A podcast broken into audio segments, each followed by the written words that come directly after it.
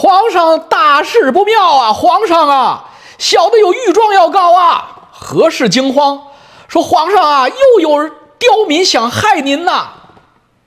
我远在天边，我都看不下去了，说：“怎么着啊？昨天晚上我睡不着觉，我点开了这个手机，嘣儿蹦出来了一个国内的新闻，什么国内新闻呢？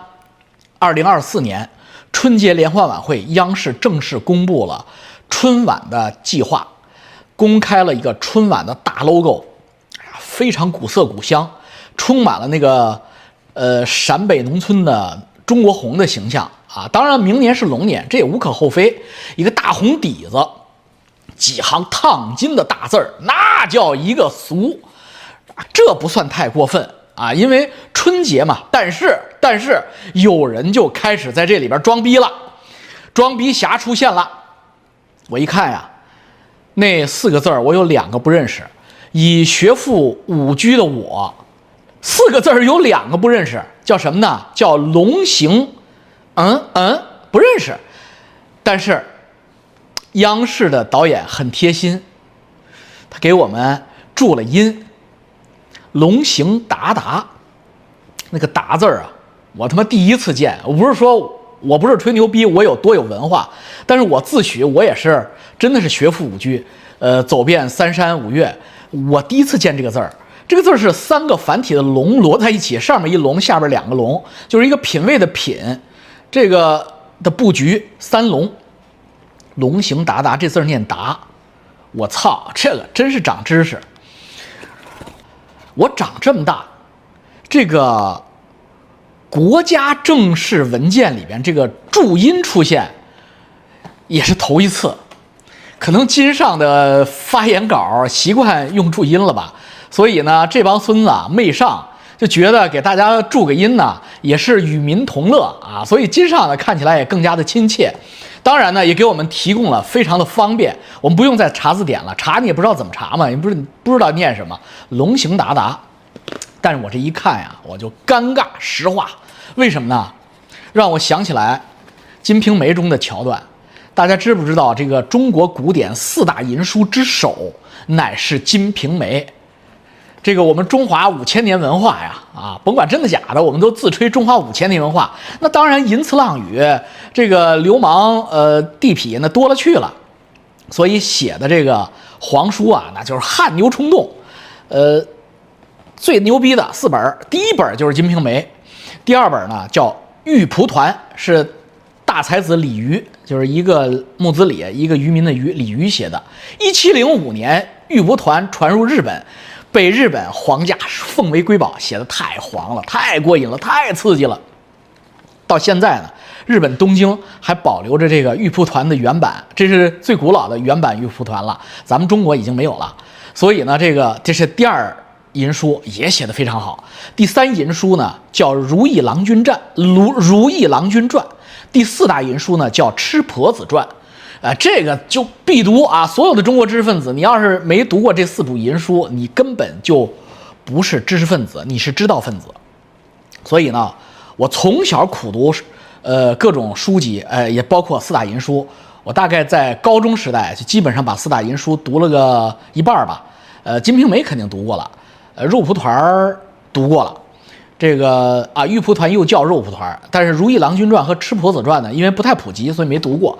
但是我上了大学不一样了，大学有机房啊，我们那个机房当时能谷能那个连到国际互联网，当时。这个台湾有一个搜索引擎叫番薯藤，我就从那里边找到了《如意郎君传》和《吃婆子传》。哎呀，看得我鼻血直冒啊！那时候年轻人啊，也这受不了啊，又没有女朋友，又没有老婆的，哎呀，泄不了火。但是呢，奠定了我强大的文学基础和传传统文文人的气气质。所以呢，这个“达达”这个词。对我来说，这个简直是刻入文化人的基因和骨髓。我相信所有的中国的文化人，所有看过《金瓶梅》祖本的，第一反应一定是尴尬到，尴尬到脚趾头都能抠地板一个缝儿，钻进去。我的脚趾头是肯定挖出来个菜窖了。我估计五岳散人也说这事儿了。五岳散人脚趾头估计挖出个三室两厅，太他妈尴尬了。这个说明什么问题呢？说明这个金上和金上重用的这帮孙子呀都不读书。本着理工男的钻研精神呢，我呢就找了找，我说看是谁写的，这不给皇上挖坑吗？皇上这方面的笑话还少吗？呃，萨格尔格格萨格尔王格萨尔王通商宽衣，不都这帮孙子挖的坑吗？这个我金上呃文化少，你们就他妈的搞什么达达龙行达达习达达了。我一查，这总导演叫于磊，我再一看啊，难怪一九七九年的也没念过什么正经书啊，北京电影学院啊，北京广播学院毕业的，那北京广播学院就是中国传媒嘛，本科的。你中国传媒大学，我觉得这事儿这种总文案设计是不是得北大中文系毕业的？你得或者北大历史系的，有那么点积淀的。我操，这个好家伙，这一导演非常六加一，跟着他妈李咏哈哈文混的，这么一小小娘子，好家伙，给总总，我估计是他写的总文案嘛。我估计是这个金上和金上的这个金金皇后这个最青睐的这么一个文人。这么一个央视总导演嘛，什么冬奥会也都是他总编辑、总文案、总导演。好家伙，这来了个龙行达达，这达达是怎么回事儿？我给大家讲讲啊。因为你为什么要看黄书，要有文化的看黄书呢？就是我就这么给你解释吧。你要是没有文化背景的话，你看不进去《金瓶梅》。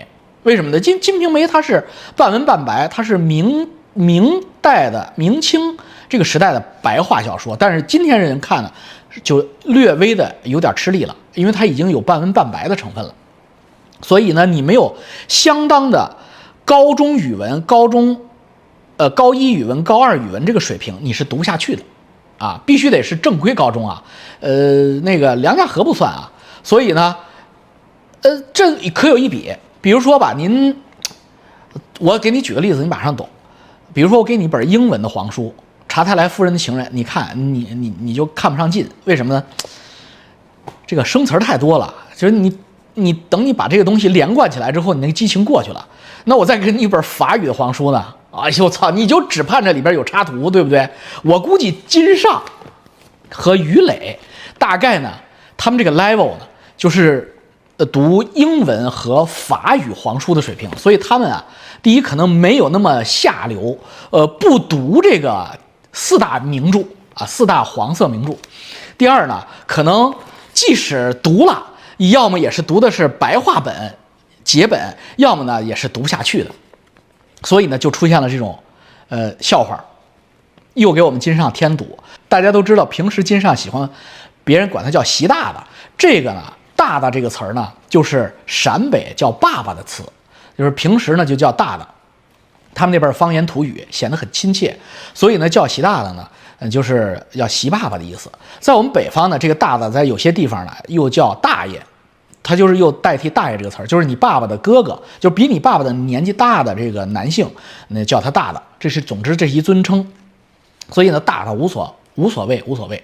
但是在这个《金瓶梅》里边，他用的可不是大大，他用的是达达。呃，《金瓶梅》的原文写的是发达的达达达啊。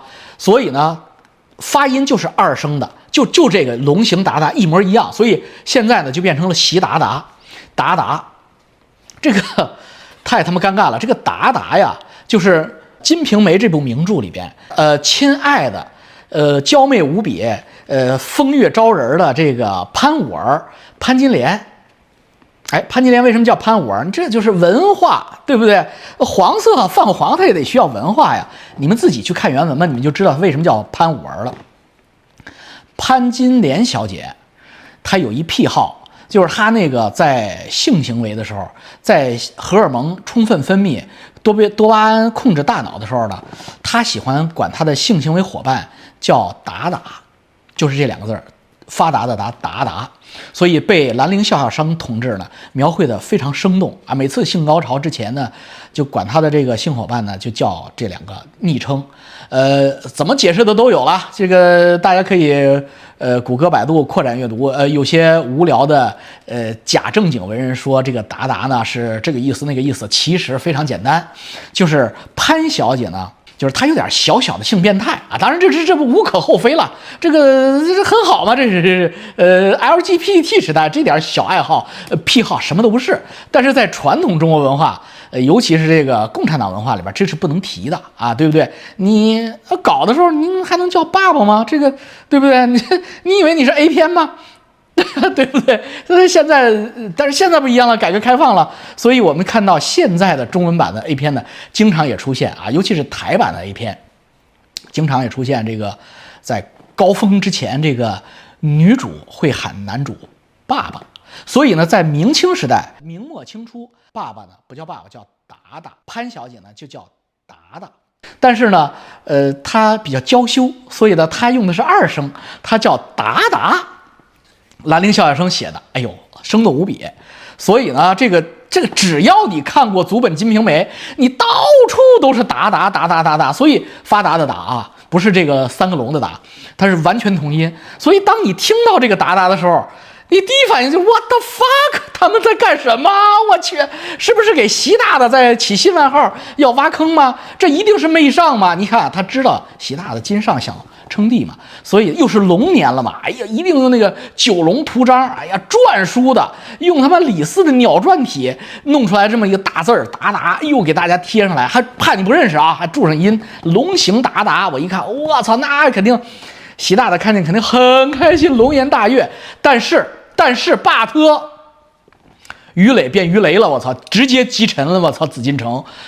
呃，于小姐看来是真没看过这个祖本的《金瓶梅》啊，我今天给你们补一课啊，就是，呃，因为我看五月散人没有说透，他可能爱惜羽毛，这个他怕这个油管封他的频道，但是我觉得咱们这个不算泛黄吧，没有任何黄色的情节啊，我们探讨的是文学。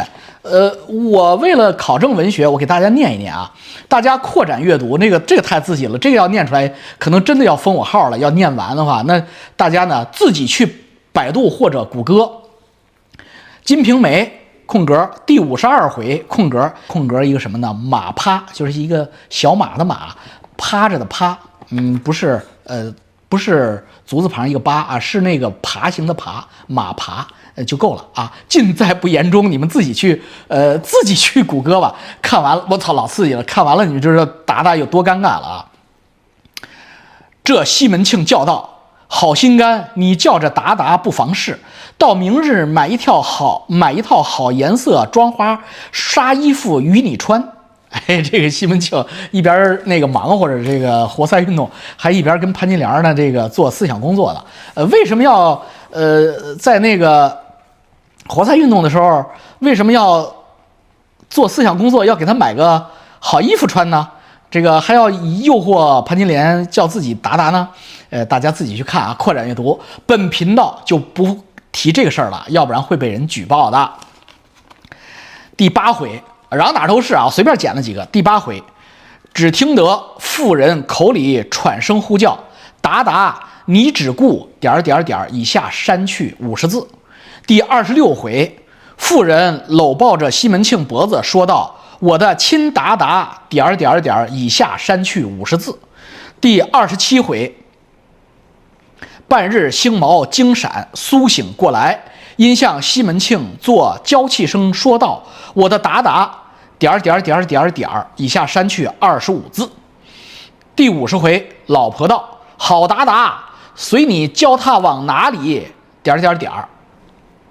第六十一回，妇人道：“我的达达，爸莫，你将就我些儿，我再不敢了。”点儿点儿点儿，以下删去二十字，呃，全是发达的达啊。人家这个《金瓶梅》的这个作者，呃，兰陵笑笑生呢，用的是发达的达啊，龙行天下那个达，发达的达，发音完全一样，连声调都一样。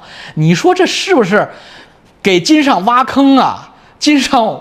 庞大的笑话里边就要要多一个嘛，所以我觉得现在还来得及，因为现在还没有这个，只是公布了第一版，还没有开始，尚未铸成大错，让我们拭目以待啊！这个鱼雷变鱼雷之后，这个鱼雷能不能及时熄火，别给金上添堵了？改一个龙行天下不好吗？龙行九州不好吗？龙行四海不好吗？龙行五洲不好吗？你为什么非要龙行达达呢？我操，这我去妈的，这个哎呦！哎呀，这个没文化真的不行。所以呢，呃，我们小学生治国理政之后的，呃，重用了大量的没文化的市侩之徒，要么就是一牙菜，要么就是 驱赶驱赶低端人口，净化北京天地线，呃，要么就是这个呃大鱼雷，呃，给他搞这些用不着的这些习达达的新外号，让大家苦读《金瓶梅》，补充传统文化知识。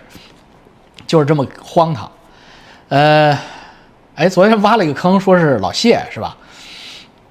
呃，哎呀，今天这么欢乐的气氛，呃，这个谈老谢不合适。呃，昨天挖一坑，还挖一坑，给大家给大家拍这个呃大气河流，结果今天崴了泥了，温哥华没有大气河流出现，这这个呃再次出现天气预报不准的情况，只是一场普通的大雨，even 连大雨可能都算不上，就是中到大雨。呃，现在也快下个差不离了，估计到十一点也就下完了。下午三点才开始下，就是一场普通的雨。所以呢，我就不给大家录了。呃，又有肯定又有网友说，老王你要掺水，这怎么是掺水呢？这么精彩的文学知识，这他妈叫掺水吗？非得非得给你讲资本运作，呃，讲金融才不叫掺水吗？那你们别看了，这个为什么呢？就是太装逼了，讲整天讲那玩意儿干什么？又咱们又不是个金融教学频道，咱们就是这种。呃，聊聊天，放放松，清醒一整天，增长这个传统文化知知识，增长四大名著（括弧黄色括弧结束）的知识，难道不好吗？它不是干货吗？它这非常干呀，这干货呀。所以呢，很多人就是不光是习主席和于磊没有读过这个祖本的崇祯版或者万历版的《金瓶梅》。呃，不光他们，我们很多大学毕业生，理工类的都没读过。像我这样这个博览群书的，上理工大学读祖版《金瓶梅》的，也不是不也不是很多见的。就比如说我们这边有一个，他小孩的小名就是达达啊，还就是那个发达的达，搞得我好尴尬，你知道吧？我内心非常这个变态嘛，所以我听到这个词儿之后，我就特别尴尬，我那个脚脚趾头又开始抠，呃，菜窖。扣三室一厅，就是你你起个什么外呃起一个什么可爱的小名不行，你叫达达呢？这个尤其是你看漂亮的小媳妇儿一叫这个小名，这这这很难让我这个心不往外处想啊。所以这个 所以不拿他开玩笑了啊。我希望这个反正现在改名可能也来不及了，但是呢，这就告诉我们的，这告诉我们什么道理呢？就告诉我们一个提升传统文化知识、提升自己的综合素质的重要性，非常之重要。好了，这个用不着的说完了，咱们就呃说一点小正题吧。这个呃老王知心大哥哥跟大家聊聊天，以这种形式呢，慢慢的讲金融，我看也行。咱们就换了形式，就不再弄得那么正襟危坐了，给大家讲什么我以前做的案例啊，就不那么不那么做了啊。我们就开始，今天呢，我们起个头，做个小引子，省了你们骂我，呃，说我只挖坑不填坑。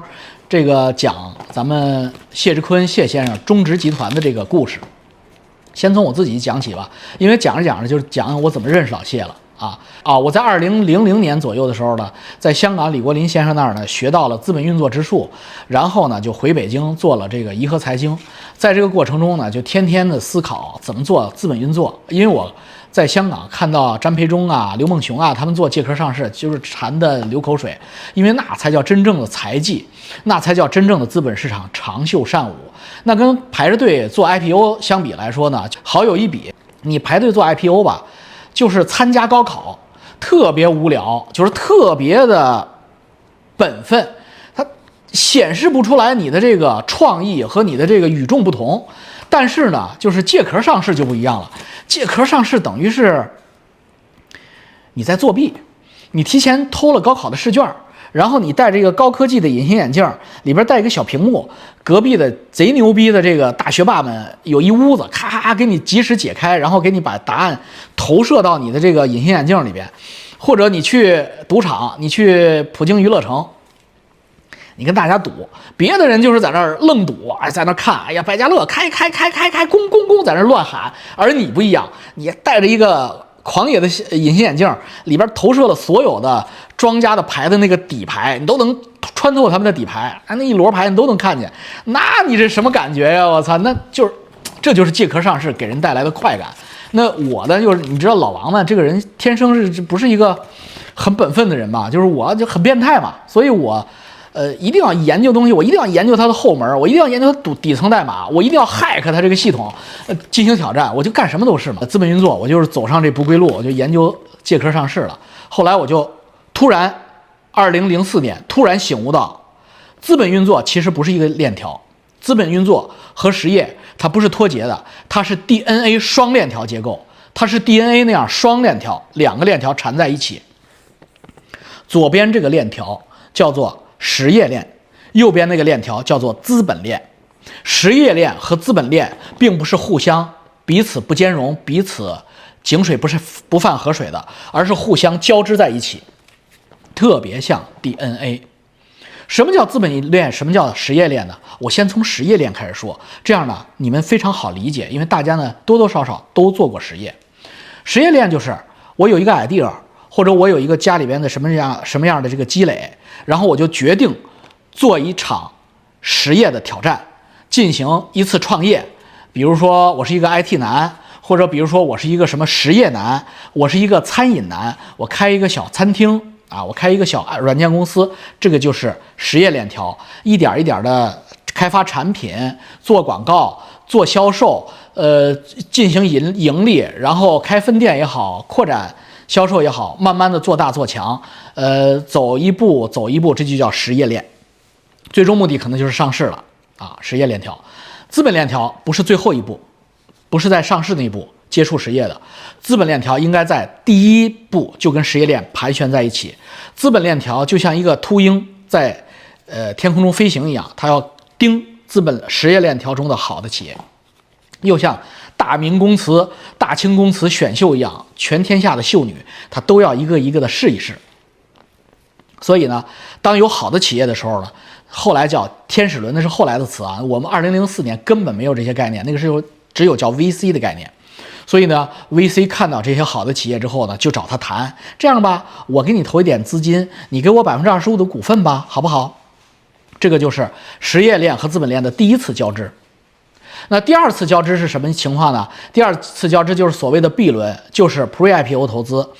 当实业看到了这种资本还做得不错的，因为它已经长熟了，尤其像中国，中国那个实业链长的各个阶段的瓜都有。呃，不像美国，美国可能已经相当成熟了。呃，所有的小瓜在第一天就都名花有主，资本和实业都交织了。但是，二零零四年、二零零五年的中国不是这样的，实业链的大大小小瓜都有。所以呢，资本有可能直接进入一个比较好的实业，直接跟他谈：我给你一个上市公司，我给你一个借壳上市的机会，或者我给你一个 IPO 的呃快速通道，你给我百分之多少的权益，然后我给你多少现金，算你多少股票。这是第二次交织。第三次交织就是 IPO 之前，就是 Pre-IPO 交织，那就是 C 轮。那么后来的 C 轮，二零一零年以后才有这种概念。那么这种 IPO 呢，是？这种投资呢，接触呢，就是 IPO 之前的路演。那因为离 IPO 一线之隔了，所以 IPO 的价格大家基本上都已经商定了。那你给我一个折扣，我的资本运作机构现在进来，我对你做 due diligence，就是我对你做尽职调查。如果你说的属实，会计师。律师说的东西都是真的，我就直接投钱，这就适合比较大的 PE 机构了，或者基金机构了。那之后第四次交织，DNA 和实业链和资本链的第四次交织，就是在什么增发呀，或者二级场的基金进行资产配置的时候，进行上市公司的债券认购、股票认购、股票持有、持仓、呃配比，呃，这就是资本市场的二级市场部分了。这个是。资本链条和实业链条的多次重合交织。当我意识到这一点的时候，我忽然想明白一个道理：如果我们是资本运作的企业，我们应该从第一次到最后一次，我应该做成一串儿。也就是说，我应该做混业经营，我应该把我的企业贷款和企业天使轮 VC 投资，在增长过程中的第二轮投资和 Pre-IPO。Pre 借壳之前的，呃，第三次投资 C 轮投资及上市之后的永久持仓投资和质押贷款以及企业债发行，全部糅合在一起做，这样才是吃完整一条鱼，而且这样可控性极高。什么叫可控性极高？就是企业实业链这个资本家啊，企业实业链的这个企业家，实际上就变成了这个资本链条中的一个小弟、一个环节，或者一个柳子。那么你这有你这边有个十来个柳子，每个人天各一方的时候，独霸天下的时候，你这边资本运作这一方，你就是一个系，这就叫金控。我跟大家讲的简单嘛，这就叫金控公司的 DNA 双链条模式。然后在二零零五年，我就看到有人在做这件事儿，这个人就叫谢直坤。他二零零五年到了北京，就在金融街的威斯汀大厦开了他的第一个公司。好吧，今天就起这么个小头吧，明天我们慢慢讲谢志坤的小坑。再见。哎，记着大家去读祖本的《金瓶梅》哦。如果你们没有时间去读的话，你们就谷歌《金瓶梅》祖本啊，达达，发达的达，然后你们就可以得到很多好好玩的东西。再见，提升自己的综合素质。再见。